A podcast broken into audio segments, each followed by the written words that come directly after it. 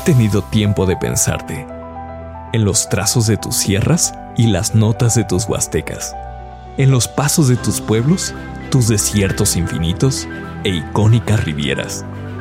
Hoy, cuando te pienso, me imagino en todos tus rincones.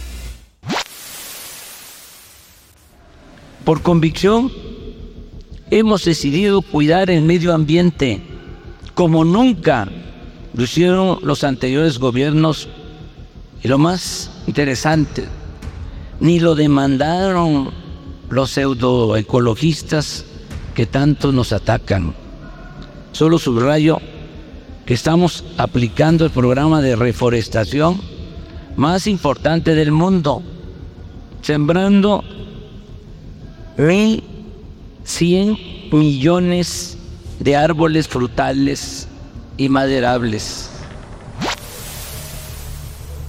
¿Qué meses hemos tenido, no? Urgen unas vacaciones. Una escapada para descansar, despejarse. ¿A dónde será bueno? ¿Qué necesitamos? A ver, unas aventuras en el mar, reposo y silencio, una caminata en la naturaleza. ¿Dónde podré hacer estos llamados baños de bosque? Suena algo místico y sanador. Estoy segura que tú como yo, después de toda esta crisis de pandemia y luego de la estresante reapertura del mundo, valoramos más que nunca una experiencia de reconexión con la naturaleza, despejar la mente y maravillarnos con los sonidos y sensaciones del aire limpio, el mar, animales libres en su hábitat. Somos afortunados. Esto es México, uno de los cinco países con mayor biodiversidad. Lo tenemos todo. Este jueves fue sepultado el activista Alejandro García Zagal, a quien se conocía mejor como Chepe. Alejandro García Zagal era defensor del medio ambiente, se había manifestado. El 14 de julio de 2021, 15 integrantes de la comunidad yaqui de Sonora partieron del pueblo de Loma de Bacum rumbo al rancho de Agua Caliente. Algunos eran ganaderos y otros eran guardias que hacían labores de vigilancia, pero ninguno llegó a su destino el perito Salvador Samaniego Rubiano informó que los restos del líder yaqui, Tomás Rojo Valencia, fueron identificados la mañana de este lunes por el Laboratorio Científico Forense de la Fiscalía General de Justicia del Estado de Sonora. Una vez concluidos los análisis de comparativa genética por ADN, el defensor ambiental e integrante del Consejo de Pueblos Unidos por la Defensa del Río Verde, Copudeber, Fidel Eras Cruz, fue asesinado a balazos en el municipio de Santiago Jamiltepec, en la por favor, mándenos al gobierno, necesitamos que nos mande porque la verdad es muy feo lo que nos está pasando. Una defensora del medio ambiente, Irma Galindo Barrios está desaparecida. Ella es defensora de bosques de su tierra. Y aquí traigo una, una carta que dirigió al mecanismo de protección de derechos humanos y eh, periodistas, donde pedía apoyo, ayuda. Sin embargo, ya no alcanzó a, llegar y bueno, pues en el mecanismo eh, lo plantearon su tema como ordinario, es decir, Hola, mi nombre es Maclovia, soy actriz, pero sobre todo soy mexicana y preocupada por lo que nos está pasando. Todos queremos acudir a la naturaleza, pero solo algunos se atreven a defenderla. Y al defenderla de los ataques, la depredación y la destrucción, estos defensores son asesinados. Somos parte de esta generación que ve a la naturaleza como espectáculo como fuente inagotable de recursos para satisfacer nuestro confort. Pero ella es más que eso.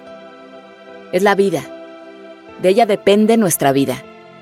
Y hay quien está perdiendo la suya por conservar nuestra posibilidad de respirar, de disfrutarla y de no padecerla.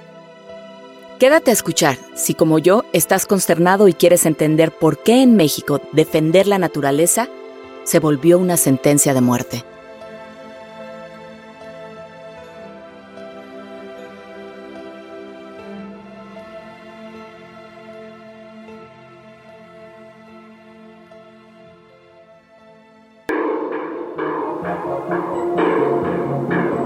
Anti-impune.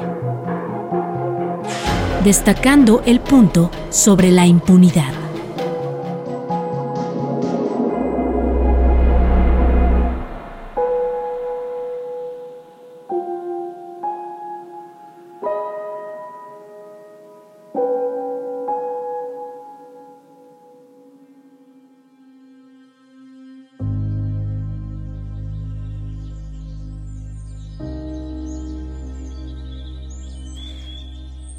Vivir encerrados en nuestras casas o departamentos durante la pandemia de COVID-19 nos hizo a todos valorar más que nunca los espacios abiertos, el aire libre, la convivencia con la naturaleza. Nos conformábamos con un pedacito de parque, un jardín, una caminata. Era el sueño dorado ir a la playa, a la montaña, acampar. Estar lejos del virus, en espacios naturales que nos ayudaran a recuperar un poco de salud emocional y física. Pero mientras el mundo paraba para casi todo, e incluso cuando algunas buenas noticias nos alcanzaban en el confinamiento, como que había menos contaminación del aire, o que regresaron especies a sitios de los cuales antes habían sido desplazadas por los humanos, cifras atroces nos consternaban un día más que el anterior. Primero las terribles tasas de contagio, hospitalizaciones y defunciones por COVID, luego otro número desconcertante. Viajemos en el tiempo. Un nuevo informe de la organización Global Witness reveló que 1.733 personas defensoras del medio ambiente fueron asesinadas en los últimos 10 años.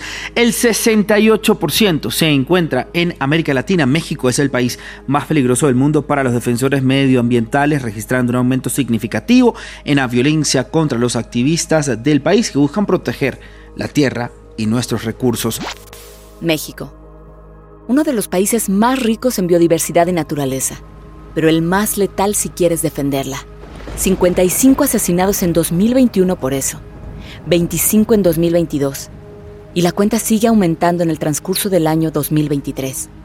¿Por qué? ¿Por quiénes? Hace unos minutos pensaba en planear un viaje.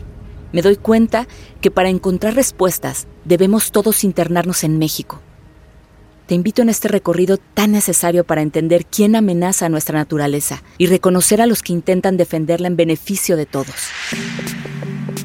Mi nombre es Cecilia García. Soy reportera y vivo en Baja California. Documento los esfuerzos de comunidades del noroeste de México por defender la naturaleza. Mi nombre es Juan Mayorga, soy reportero y vivo en Oaxaca. Investigo y registro casos de resistencia y resiliencia de comunidades ante amenazas a su patrimonio natural y estilo de vida. Cecilia y Juan, cada uno en un extremo de México, nos guiarán en este viaje para entender cómo, teniéndolo todo, bosques, valles, ríos, costas, manglares, cenotes, montañas, lagos, lagunas, diversidad de clima, suelo productivo y agua limpia, estamos perdiéndolo todo. Lo primero, la lista de activistas y defensores asesinados. Me rehúso a que su lucha sea reducida a una estadística. Como actriz, entiendo el valor de los rasgos de un personaje en una historia. Ellos y ellas tenían nombre. ¿Cuál es su historia? Y digo es porque su causa trasciende su prematura muerte. El reporte de Global Witness los enlista.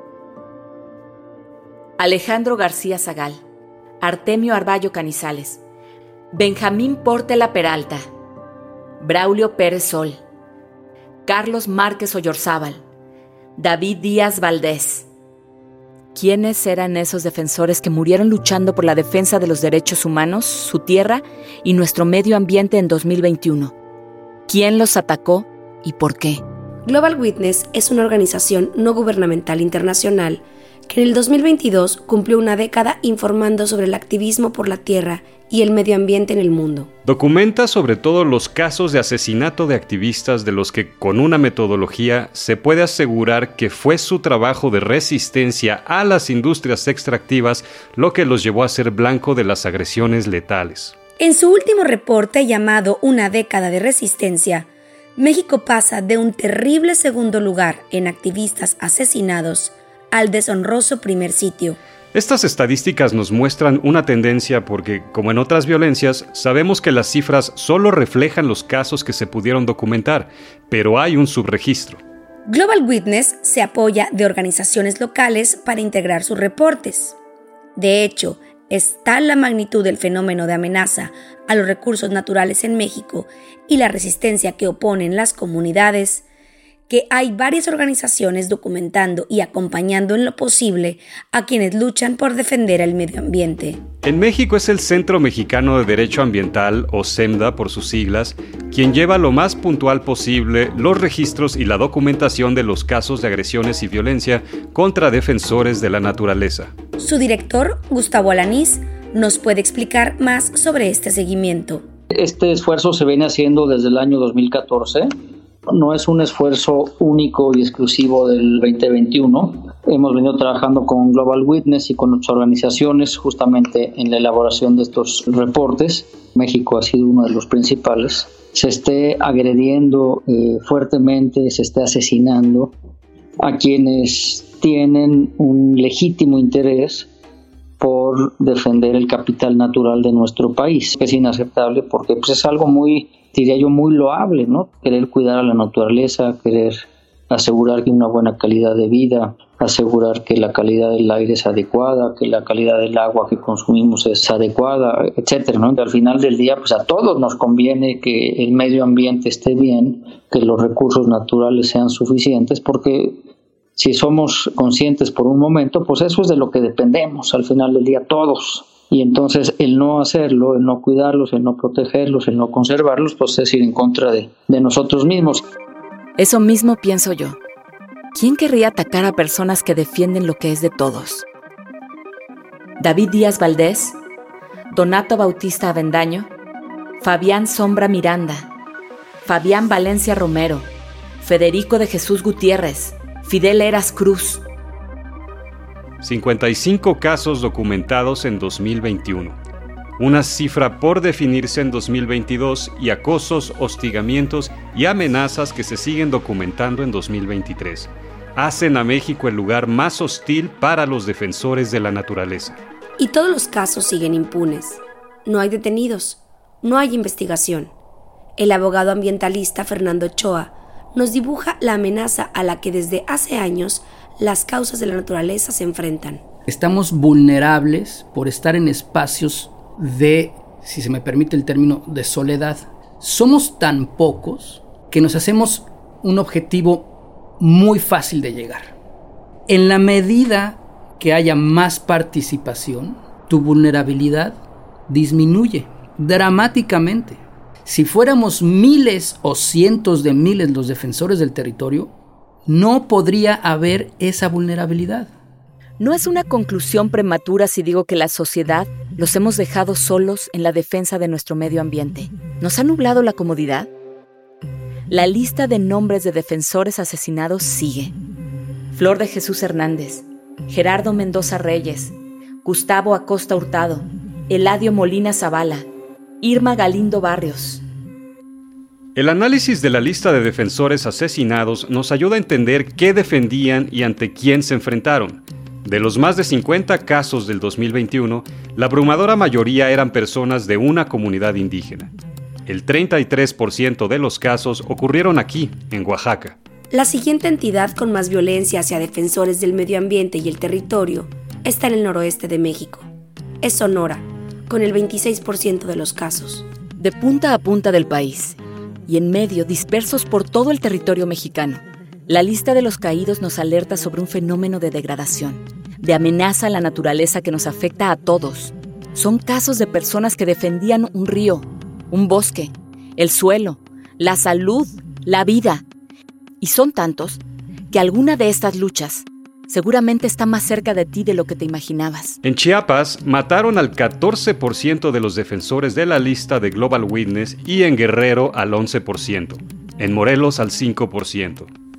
Los estados de Colima, Zacatecas, Jalisco, Campeche, Hidalgo y Veracruz juntos aportan el 10.8% de la lista de nombres. Sandra Patargo, coordinadora de protección para las Américas de la organización Frontline Defenders, nos pone en la mesa un mosaico de contextos, circunstancias y razones por las que ocurre la violencia contra la naturaleza y sus defensores. En el caso de México hay mucha complejidad en los contextos en donde ocurre la violencia contra las personas defensoras del ambiente, la tierra y el territorio. Pues sin duda uno de los ejemplos más comunes de este tipo de violencia es en contextos de megaproyectos, en donde encontramos proyectos energéticos, proyectos de minería, pero también donde estamos encontrando proyectos de turismo. Ahorita está el tema, por ejemplo, del tren Maya, en donde ya está creando una situación de riesgo alrededor de las comunidades en donde se está desarrollando este proyecto. También lo encontramos en contextos en donde comunidades indígenas están defendiendo su tierra y territorio frente a intereses del crimen organizado, lo que son, por ejemplo, los talamontes, incluso la industria del aguacate, que les está quitando tierras. Por ejemplo, hace unos días desapareció un defensor en Michoacán, en la meseta Purépecha, que está involucrado en la defensa de las tierras en contra de esta industria aguacatera afortunadamente ya apareció, pero esto es como otro de los contextos que es menos visible. No hemos escuchado también casos, por ejemplo, de defensores que están defendiendo distintos ecosistemas, como ha sido la mariposa monarca, o quienes están defendiendo río de contaminación de parques industriales. Entonces, no podemos meter en una sola categoría porque desafortunadamente hay muchos frentes de, de lucha que están ocurriendo y además sumando los pueblos indígenas que están siendo constantemente atacados por defender su derecho a la libre determinación y la autonomía. Es cierto que solamente alejarnos de lo que nos parece difícil de comprender, de lo que requiere que pongamos un poco más de atención de los escasos segundos que solemos darle a los asuntos. La dinámica de las redes sociales y la automatizada manera de darle el siguiente a todo no nos deja espacio para la reflexión. Esta es una realidad compleja que no cabe en un tweet, un post o una story.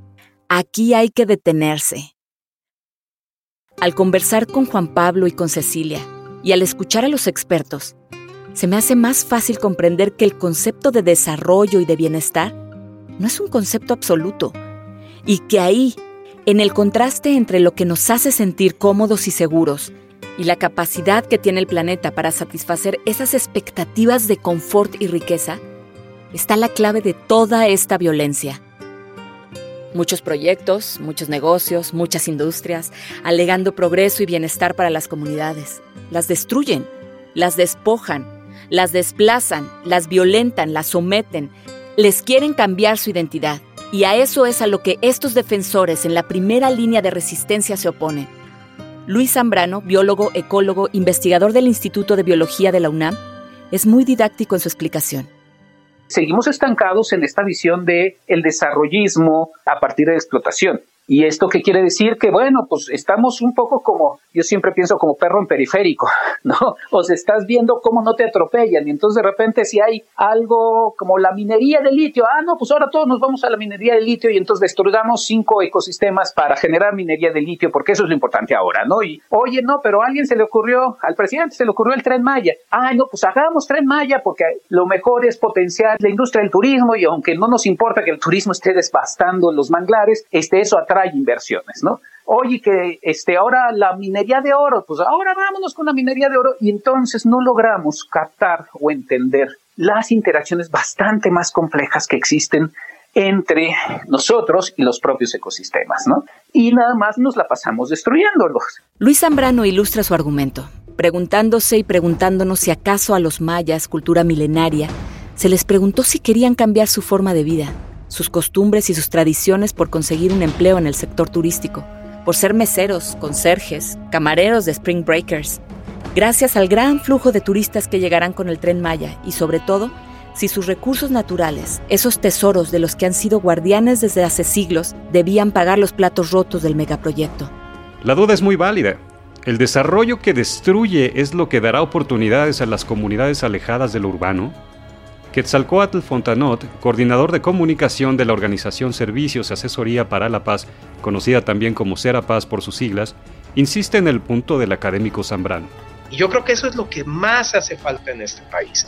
Hace falta escuchar a las comunidades, escuchar las respuestas que ellos tienen a sus propios problemas y justamente generar acciones que nos permitan unificarnos, o sea, la manera en que se pueden matizar las diferencias entre lo urbano y lo rural no va a ser a partir de la imposición de lo urbano, de la imposición de la lógica desarrollista en las comunidades, sino al revés las comunidades tienen que encontrar los espacios de expresión para poder hacer esa construcción colectiva y nosotros desde las ciudades tendríamos que aprender justamente de esta construcción colectiva. Y entonces es cuando vemos la gravedad que implica la vulnerabilidad que viven las personas defensoras de las comunidades, porque al final estas personas terminan siendo representantes emblemáticos de la lucha del espíritu, de las aspiraciones de estas comunidades, y entonces por eso es que terminan volviéndose tan peligrosos para determinados intereses. Así es que me comienza a quedar claro que los defensores de la naturaleza, la tierra y el territorio en realidad están reaccionando a la imposición de un presente y un futuro que no eligieron, que les parece injusto. ¿No deberíamos todos seguir su ejemplo? ¿No dejar a la suerte lo que puede ser un futuro sin agua potable, sin clima estable, sin aire limpio? Sigo la lista porque parece interminable.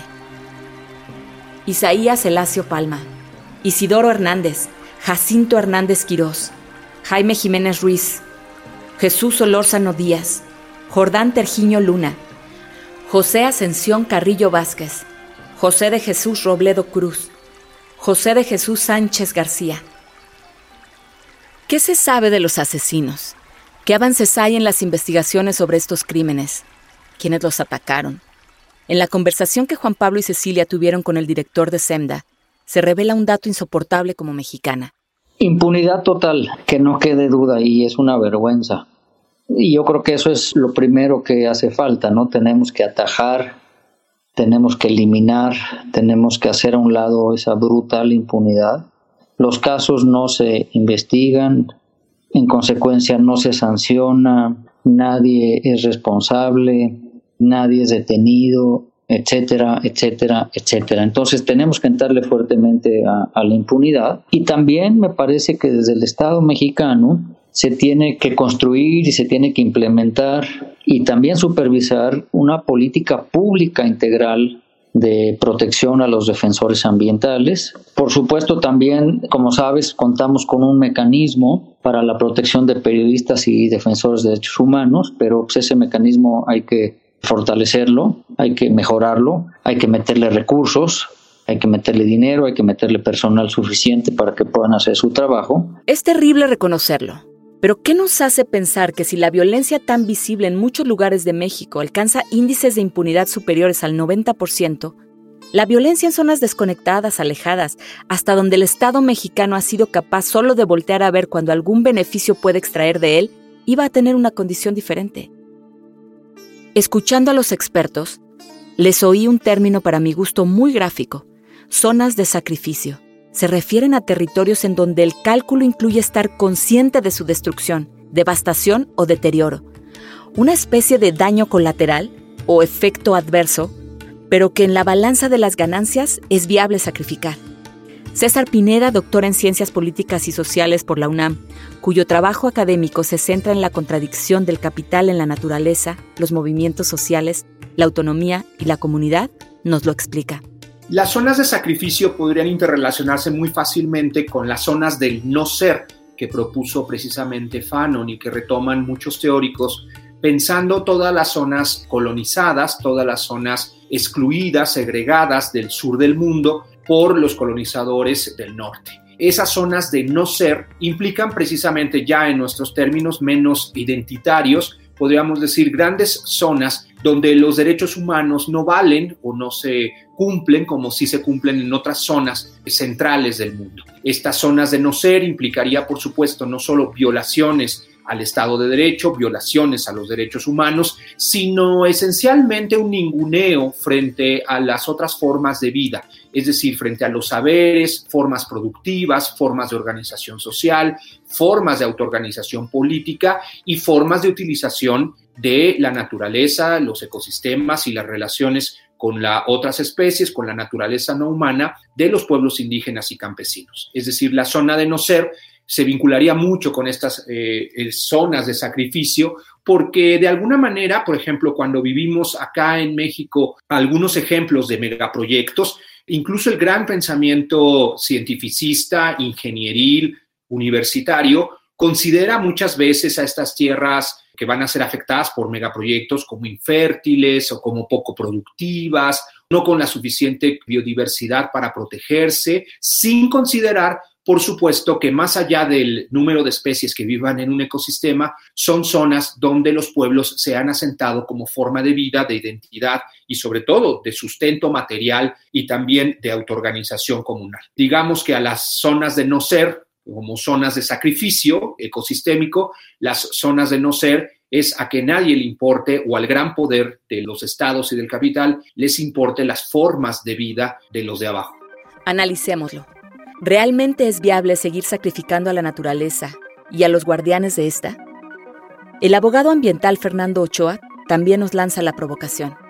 Es la falta de Estado de Derecho la que asesina y la que mata a los ciudadanos de este país que deciden enfrentar las amenazas, que deciden defender estos derechos o estos espacios naturales. Pero hay un segundo elemento que es igual de poderoso y que tiene que ver con la poca solidaridad y la poca capacidad que tiene la sociedad en su conjunto de responder a estas amenazas, a estas violaciones de derechos humanos y a estas violaciones del territorio en el sentido de la depredación de la naturaleza.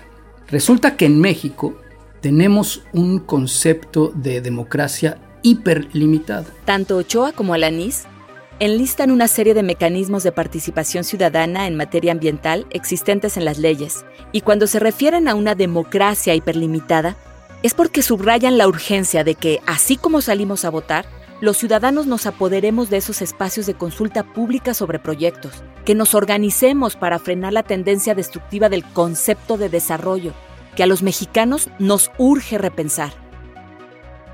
Hablando de la lista, no vamos ni a la mitad.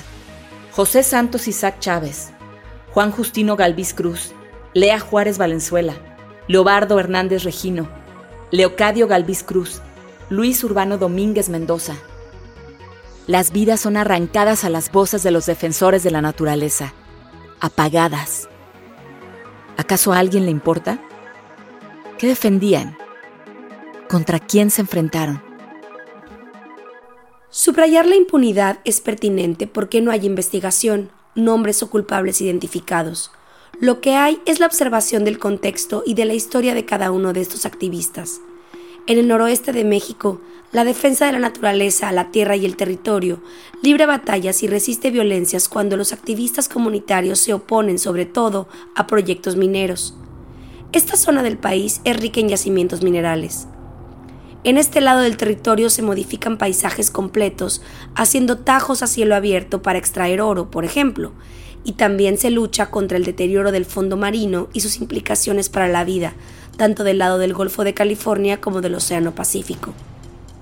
Hay también resistencias contra proyectos energéticos, terminales gaseras, hidroeléctricas, plantas fotovoltaicas, y contra megadesarrollos turísticos depredadores de arrecifes, manglares, reservas naturales y especies marinas. En la lista de Global Witness de los defensores de la naturaleza asesinados en 2021, el 26% vivía en Sonora. De los 14 casos documentados en el estado, dos eran miembros de la tribu Yaqui, que lleva más de 15 años en resistencia contra megaobras que atentan contra su patrimonio natural, su identidad y tradiciones indígenas.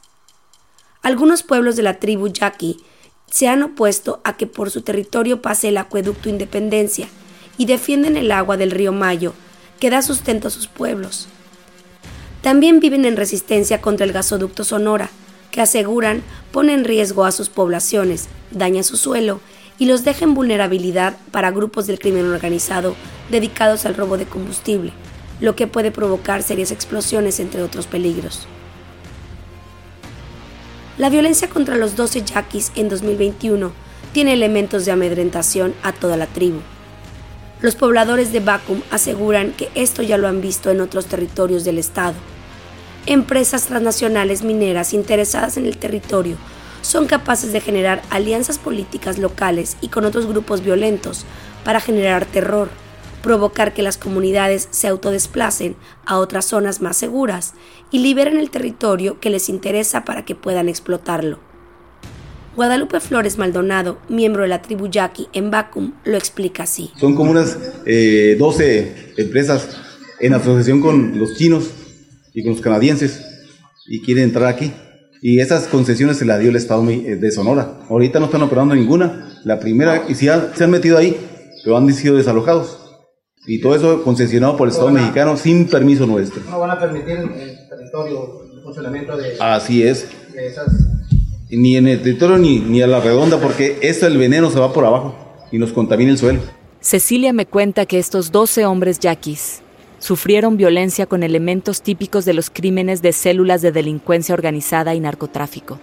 Diez de ellos fueron levantados el mismo día por un comando armado que los subió a diversas camionetas. Estuvieron meses en calidad de desaparecidos, sin que las autoridades dieran con su paradero. Y gracias a los grupos de buscadores de víctimas, todos fueron encontrados en fosas clandestinas. La cobertura periodística de medios como La Jornada, La Silla Rota, Diario del Yaqui y Diario Zapote, entre otros, recuperan los hechos desde que la tribu denunció la desaparición de sus miembros hasta que fueron encontrados restos humanos pertenecientes a los 12 yaquis. Para los habitantes de Bacum, Sonora, la nueva ola de hostigamiento y de violencia se incrementó cuando empezó a sonar el mineral litio como un recurso estratégico y cuando el gobierno estatal empezó a anunciar megaparques industriales para las empresas tecnológicas en territorios del estado. Hay otro caso, uno al norte de Sonora. Pidieron permiso, sí, para entrar, pero... Para explorar nomás. Para explorar nada más. No nos dijeron que iban a, a, explotar. Y ya posteriormente, ya cuando nos dimos cuenta, estaban explotando las tierras. Es la voz de un miembro del ejido El Bajío en el documental Tolvanera, recientemente estrenado en noviembre de 2022. Este documental, disponible para ser visto de forma gratuita en Internet, narra la historia del despojo del territorio de parte de la empresa minera Penmont, subsidiaria del grupo Peñoles, que en Caborca, Sonora se hace llamar Fresnillo PLC. Esta empresa, con engaños primero y con violencia después, desde el año 2009 depredó cientos de hectáreas del ejido para la extracción de oro, sin dejar un solo centavo de sus millonarias ganancias a beneficio de los ejidatarios. Los otros dos activistas asesinados en Sonora en 2021 eran miembros del ejido El Bajío. Jesús Tomás González, ejidatario y representante de la Resistencia, nos cuenta todas las vueltas que ha dado la Defensoría del Territorio, la cantidad de derechos que les han sido violentados por la empresa minera y las conexiones empresariales y políticas que ésta tiene. Fresnillo PLC y Peñoles son empresas de la familia Balleres, Alberto Balleres González, quien figuraba como dueño de la empresa minera hasta antes de su muerte, fue un destacado empresario asociado a diversas industrias y marcas, como Palacio de Hierro, el ITAM, GNP Seguros, entre otros, y fue reconocido por el Senado de la República con el máximo honor, la medalla Belisario Domínguez. El ejido El Bajío cuenta con una sentencia a favor de los ejidatarios, pero la empresa minera sigue haciendo caso omiso de las órdenes judiciales de desalojo del territorio y reparación del daño. De acuerdo al fallo judicial, la empresa debe desalojar de forma inmediata los terrenos del ejido y regresar toda la cantidad de oro y de plata extraídos ilegalmente del subsuelo, así como resarcir los daños ambientales ocasionados. Las estimaciones de los abogados señalan que se deben regresar a los ejidatarios por lo menos 8.000 kilogramos de oro y 4.000 kilogramos de plata en lingotes. En caso de no regresar las cantidades señaladas de minerales, Penmont y Peñoles deberán hacer un pago al ejido por una cantidad de 350 millones de dólares, que equivalen a las rentas de los 16 años que se explotaron los terrenos de forma ilegal. La lucha del ejido ha sido intensa. Algunos se han ido de su tierra buscando una mejor condición para vivir y para otros ha sido letal. Las amenazas son constantes. Eh, desde el día uno que iniciamos con la defensa de, nuestro territorio, nuestro ejido, empezaron las amenazas. De hecho, dos de los compañeros que fueron amenazados ya están muertos ahorita, o sea, fueron asesinados. Recuerdo los primeros compañeros detenidos fue el 2014 más o menos. Primero entraba el ejército y los golpeaba nada más pero hasta ahí los dejaba cerca, no, no pasaba de ahí. Luego ya empezaron, fue el mismo ejército que les envió unas armas a dos compañeros, uno de ellos ni siquiera hablaba español, porque son mixtecos, son hablan pero muy muy difícil se les entiende. Entonces ahí lo detienen le siembran una escopeta recortada porque pues casualmente las escopetas normales eh, creo que puedes pagar una fianza y salir rápido y, con una recortada ya ya no tienes derecho a fianza ya era un delito grave y te mandaban al reclusorio. En el caso del compañero no lo mandan al reclusorio más cercano que lo detienen en, en, el ejido y pertenece a Caborca, lo mandaron hasta un penal de alta seguridad que hay en Nayarit, en Tepic Nayarit, allá lo mandaron por una escopeta, allá estuvo unos meses hasta que pues, purgó la condena por la escopeta que le sembró el ejército. Los periodistas y reportes periodísticos de Sonora reciben versiones contradictorias sobre lo que pasa en el pueblo yaqui o lo que pasa en el ejido El Bajío. Los observadores del fenómeno de defensoría ambiental y del territorio concuerdan que una estrategia de presión contra los activistas es la criminalización y el desprestigio público contra ellos. Cuando le preguntamos a Jesús Tomás cómo explica las agresiones a los miembros del ejido y si no pudieran ser casos relacionados con otras violencias, es muy enfático. La gente del ejido no tiene problema con nadie, no tienen dinero, salen a trabajar todos los días y lo único que quieren es regresar con el salario mínimo, lo mínimo que puedan para seguir subsistiendo, para alimentarse nada más. No pueden ver más allá porque simplemente la situación económica no se los permite.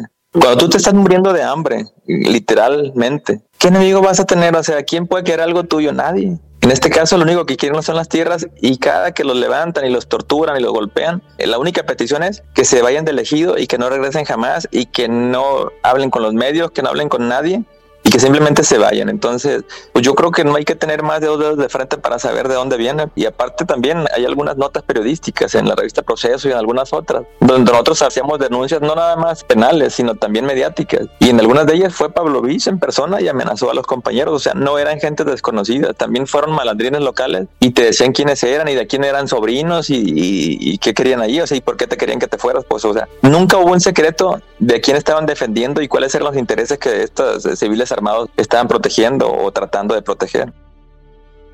El representante del ejido El Bajío se refiere a Rafael Pavlovich, tío de Claudia Pavlovich, la que fuera gobernadora de Sonora durante los años 2015 a 2021, y que ha sido señalada de falsificar títulos de tierras en Sonora y de tener vínculos con el crimen organizado, como una figura clave tanto en el despojo de la tierra a los campesinos del Bajío como en la violencia y actos de intimidación que han sufrido durante todos estos años de demandas penales, agrarias y demás estrategias por recuperar su tierra y defenderla de la explotación minera. El caso del ejido El Bajío es emblemático por muchos factores. Una mina de oro sin permisos para operar, tolerada durante años por las autoridades en detrimento de los dueños reales del territorio. Nos detendremos en otro capítulo porque vale mucho la pena por lo ilustrativo que es. Mientras, sigo con la lista de los nombres, como un humilde homenaje de reconocimiento a su vida y su defensoría de la naturaleza. Los invito a viajar del noreste al sureste del país. Manuel Cartas Pérez, Manuel Hidalgo Vázquez, Marcelino Álvarez González, Marco Antonio Arcos Fuentes, Marco Antonio Jiménez de la Torre, Marcos Quirós Riaño, María de Jesús Gómez Vega, Martín Hurtado Flores. En Oaxaca fueron asesinadas 18 personas defensoras de la naturaleza y el territorio en 2021. Otros estados vecinos también se suman al mapa de eventos agresivos contra activistas comunitarios que no se resignan a ver perder su patrimonio a manos de industrias extractivas, legales o ilegales. De Chiapas se reportan 8 asesinatos y de Guerrero 6. El sureste mexicano es un territorio lleno de naturaleza y de vida, y también es un espacio en el que constantemente se atenta contra ella y contra sus defensores. Oaxaca es un estado complejo, integrado por regiones y etnias diversas. De los 18 defensores de la naturaleza asesinados en 2021, 7 son de la región mixteca de Atatlauca. Cuatro eran miembros de la tribu Triqui en el pueblo de Yuxtlahuaca. Cinco eran defensores del Río Verde en Paso de la Reina. Una persona más fue asesinada en Huatulco por su activismo contra desarrollos turísticos que atentaban contra la naturaleza y un defensor más, un líder de las comunidades en Ixtayutla, fue emboscado y asesinado a balazos a plena luz del día. Los conflictos en Oaxaca por el territorio suelen confundirse con rencillas ancestrales. Si bien muchas disputas territoriales intercomunitarias en efecto llevan décadas, una revisión seria y profunda de las causas de los conflictos siempre lleva hasta la defensa y apropiación de recursos naturales que definen a los pueblos y les dan viabilidad. Un bosque, un río, suelos fértiles, son a menudo el fondo de las disputas. Así lo explica Maurilio Santiago, abogado y presidente del Centro de Derechos Humanos y Asesoría a Pueblos Indígenas AC, CEDAPI. Oaxaca tiene ocho regiones que son muy diferentes totalmente, por ejemplo, región costa, región istmo, región mixteca, y bueno, en cada región tiene diferentes problemáticas, ¿no? Si nos vamos al tema de la región mixteca, ahí vamos a encontrar el tema de los problemas intercomunitarios. Si nos vamos a la costa, tenemos el problema ahorita, la temática es el despojo del territorio, ¿no? Como una población que se denomina Tilzapote, que fue despojada casi de, la totalidad de, su territorio, ¿no? Y así encontramos. Diferentes problemáticas. Vamos al istmo, problemas de las eólicas, recursos naturales, y bueno, como decía, cada lugar tiene su problemática, ¿no?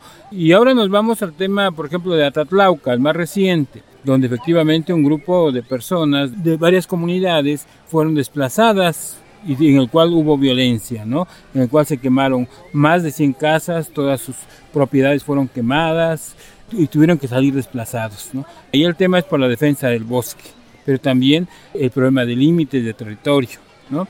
La pregunta es, ¿qué hay atrás de los territorios indígenas? ¿Qué hay atrás del suelo?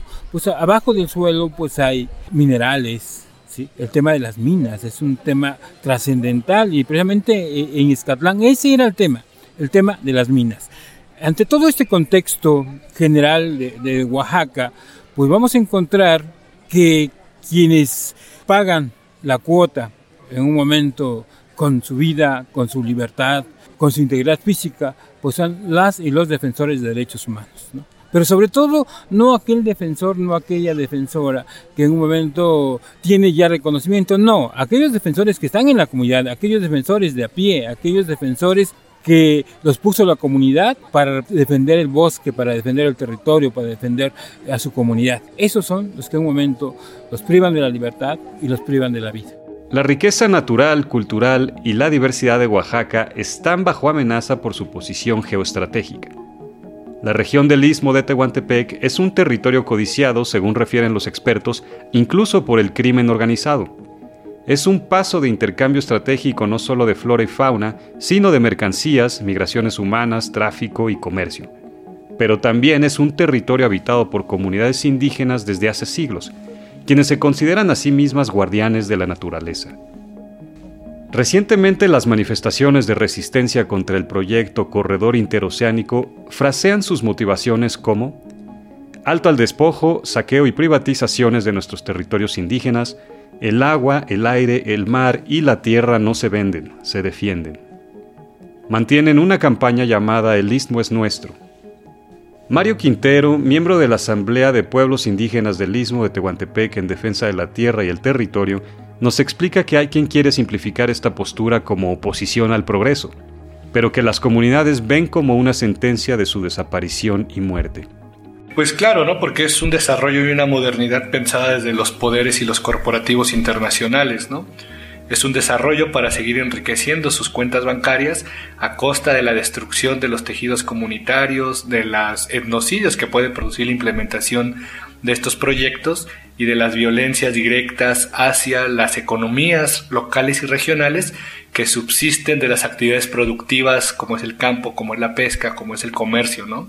Estos proyectos como fue la presa que anunciaba progreso y desarrollo con un sistema de riego regional, derivó en que toda el agua es canalizada a la refinería de Salina Cruz que llegó unos años después, Toda esta instalación de 29 parques eólicos, 26 privadas transnacionales, con energía que no aporta ni el 0.01% a la región y que toda en su mayoría se va al sector industrial. Ahora con el corredor interoceánico se vuelve a hablar de promesas de desarrollo, empleo y bienestar que ya anteriormente otros gobiernos han traído y que se han eh, materializado en cinturones de marginación alrededor de donde se instalan estos proyectos. ¿no? Son claramente eh, señales, no señales, ya son vivencias que en el istmo de Tehuantepec se vive peor antes de que llegaran estos proyectos porque no solo llegan con impactos sociales, políticos y económicos, sino con profundos impactos ambientales que el gobierno no está considerando y está haciendo de la región del Istmo de Tehuantepec un territorio de sacrificio. Maclovia ha leído ya poco a poco los nombres de todos los activistas asesinados en 2021. Destaca el nombre de Irma Galindo, defensora oaxaqueña del bosque. Mi nombre es Irma Galindo Barrios. Estoy volviendo de una situación que viví el año pasado en San Esteban Atatlauca por defender el bosque. Ahora que volví, estoy defendiendo al bosque que pertenece a las tres comunidades que están en resistencia. Por ir a denunciar ante la Profepa o la Sermanar, incluso fui a la CONAFOR a denunciar tala clandestina. ¿Por qué creía que era clandestina? Porque la estaban haciendo de noche estaban bajando camiones de, noche todos los días. Eh, yo vivía en la orilla de carretera y cerca del aserradero que está ubicado en Totoí, en donde quemaron mi casa el, el pasado 10 de noviembre. Entonces, este, yo veía todas las acciones, las acciones de mis vecinos que se dedicaban a la tala de árboles. Mi padre era alcohólico, mi mamá actualmente sigue siendo alcohólico.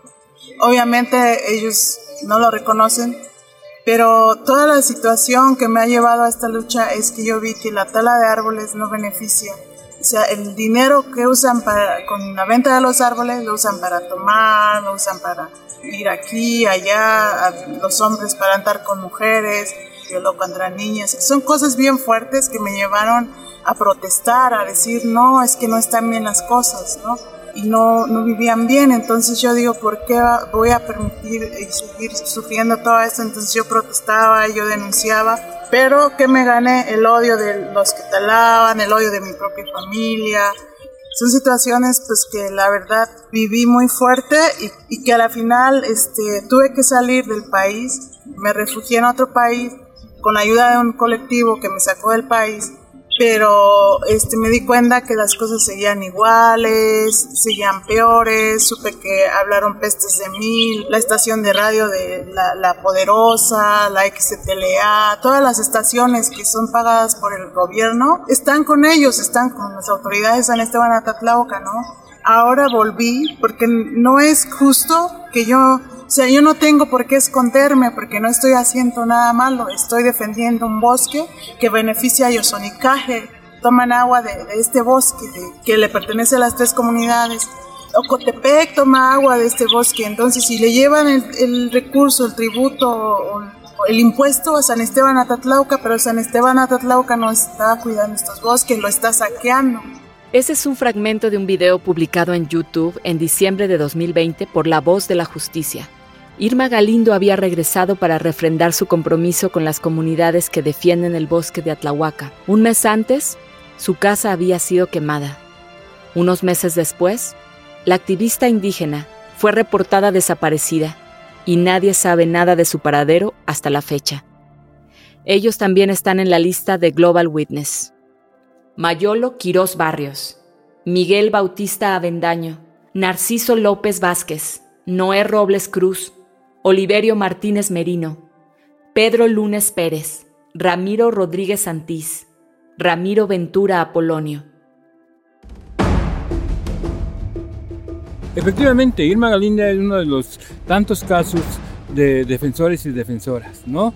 Que están desaparecidos o que han perdido la vida, inclusive muchos anónimos, yo diría muchas personas anónimas, ¿no? Que pierden la vida y que al rato, pues, lo ponen como un homicidio más, pero atrás de eso hay una defensa del bosque, hay una defensa del territorio, hay una defensa de los recursos naturales. Entonces, donde hay un poder económico muy fuerte, ¿no? De grandes empresas, ¿no? Bueno, yo no podría decir que el caso de Irma Galinda es aislado. El caso de Irma Galindo es un caso visibilizado, mas no es eh, el único. Son muchísimos casos. Además del conflicto triqui, que es explicado como un desplazamiento forzado interno que tiene un trasfondo de lucha por el acceso a territorios con recursos naturales en disputa, la lista de activistas comunitarios asesinados en Oaxaca es nutrida por la defensa del río Verde ante una hidroeléctrica. Del cauce del río Verde dependen no solo los pueblos de estas regiones, sino varios ecosistemas característicos de la gran biodiversidad oaxaqueña. Por ejemplo, el agua del río Verde nutre el Parque Nacional Lagunas de Chacagua, un paraíso de manglares donde anidan al menos tres especies de tortugas marinas y que en 2008 fue designado humedal de importancia internacional por la Convención Ramsar. Las comunidades se oponen a que el cauce sea interrumpido por una represa con una cortina de concreto de 150 metros de alto y esa resistencia les ha significado mucha violencia y por lo menos les ha costado la vida a casi una decena de sus miembros, cinco de ellos asesinados en 2021. La construcción de esa hidroeléctrica, la llamada Paso de la Reina, está detenida gracias a la resistencia comunitaria. A partir de su proceso de defensa, las comunidades han estrechado su relación con el Río Verde de distintas maneras. Por ejemplo, en cada marzo realizan el Festival del Río Verde, en el cual visitan el cauce, le cantan las mañanitas, le ofrecen flores y le agradecen por la vida que lleva a su entorno. El abogado y miembro de la organización Tequio Jurídico, Armando de la Cruz, nos confirma que la defensa del Río Verde se ha tornado letalmente peligrosa. Paso de la Reina en los tres últimos años ha sido eh, muy difícil el proceso porque efectivamente a cinco compañeros defensores del territorio y sujetos muy activos en esta comunidad y en esta defensa, pues han sido asesinados, ¿no? Desafortunadamente no se tienen noticias de, detenciones o de, o de procesos derivados de, esas, de esos homicidios ahí, ¿no? Eso pone un poco en la mesa el tema de hasta dónde la administración de la justicia es efectiva, ¿no? Sobre todo en comunidades donde ha habido una lucha, una resistencia y de alguna forma los ojos de, del gobierno federal, del gobierno estatal, pues están puestos ahí, ¿no? Por esa lucha que se da. Estoy cerca del final. Raimundo Robles Riaño, Rodrigo Morales Vázquez, Rolando Pérez González, Simón Pedro Pérez López, Tomás Rojo Valencia, Vicente Suástegui Muñoz, Víctor Manuel Vázquez de la Torre. ¡Qué viaje! Todo el país es un territorio en resistencia contra el deterioro de la naturaleza. En cada rincón se libra una batalla entre el concepto de desarrollo extractivista versus una mirada de bienestar a largo plazo, de sostenibilidad. Tantos nombres de mujeres y hombres que ya lo han entendido y que se rebelan contra la inercia de la destrucción. ¿Qué hace falta para que lo entendamos todos? ¿Qué necesitamos para que México replantee su desarrollo con modelos que no atenten contra la riqueza que ya tienen? Todos somos parte de este problema, porque esta es la casa que todos habitamos. Terminamos de repasar los nombres y sus causas, pero creo que quedaremos en deuda con todos ellos. Los defensores de la naturaleza, por seguir aquí, respirando, con agua todavía, con comida aún, con condiciones para estar vivos, honremos su vida su determinación para no quedarse callados ante la injusticia y el deterioro ambiental. Hagamos lo que nos toca, lo que podamos. Por lo pronto, te espero en el siguiente episodio de esta serie para contarte más sobre cómo podemos sumarnos a la defensa de la naturaleza en México. Te propongo, mientras tanto, apoyar a don Saúl Roque Moral, del movimiento morelense contra la minería tóxica, que frente a diputados federales con valor y gallardía, se presentó para alzar la voz. Ya es tiempo de terminar con la exclusión económica, política y social en la que hemos vivido los pueblos indígenas, pues estamos dispuestos a honrar nuestras raíces y dignificar las formas de vida en que se desarrollan nuestras familias y nuestras comunidades. Acompañémosle, que sepa que no está solo.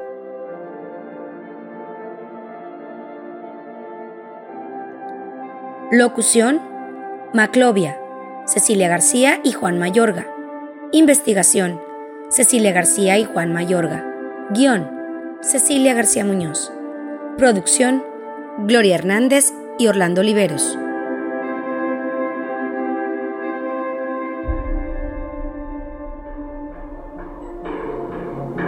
Antiimpune.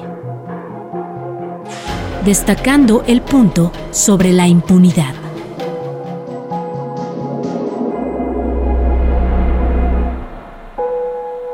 Este es un podcast de Mexicanos contra la Corrupción y la Impunidad.